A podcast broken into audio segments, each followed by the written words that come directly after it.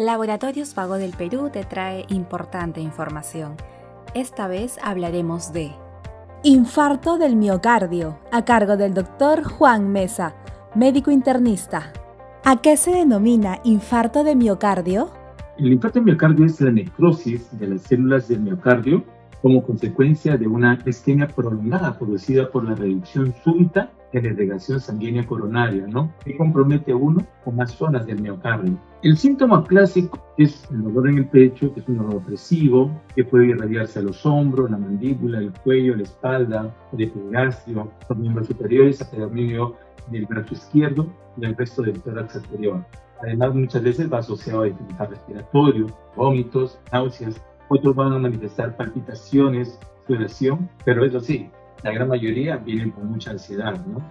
¿Qué secuelas puede dejar un infarto de miocardio?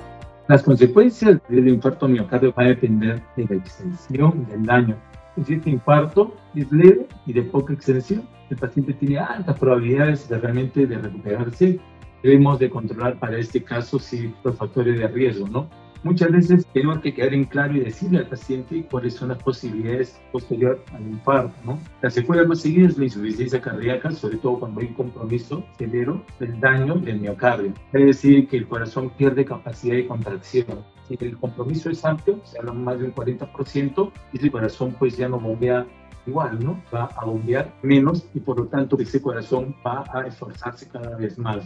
Cierto, los pacientes logran, digamos, salir de un infarto, muchas veces quedan dañados y tienen pues congestión pulmonar, la cual es la acumulación excesiva de líquido en los pulmones, van a presentar una angina inestable, van a quedar con una arritmia ventricular, incluso hasta bloqueos en el corazón. ¿Cómo debe ser la alimentación después de sufrir un infarto de miocardio?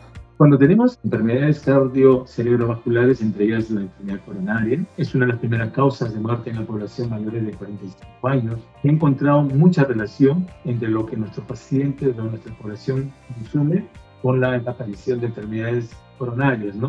Es decir, encontramos que nuestra población tiene alto consumo de grasa saturada, ácidos grasos trans, colesterol, carbohidratos y sodio, entre otros, ¿no?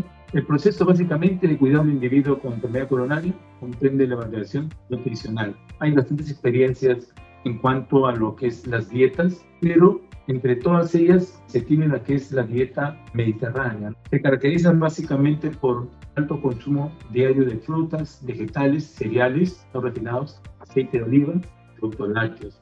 Además de un consumo moderado de pescado, carne de aves nueces, papa y huevos, dos tres veces por semana, ¿no? Por último, el consumo de carnes rojas se recomienda cuatro veces al mes, ¿no? Sea, digamos, poco frecuente, ¿no?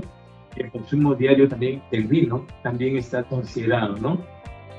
Sigue informándote con Laboratorios Vago del Perú. Ética al servicio de la salud.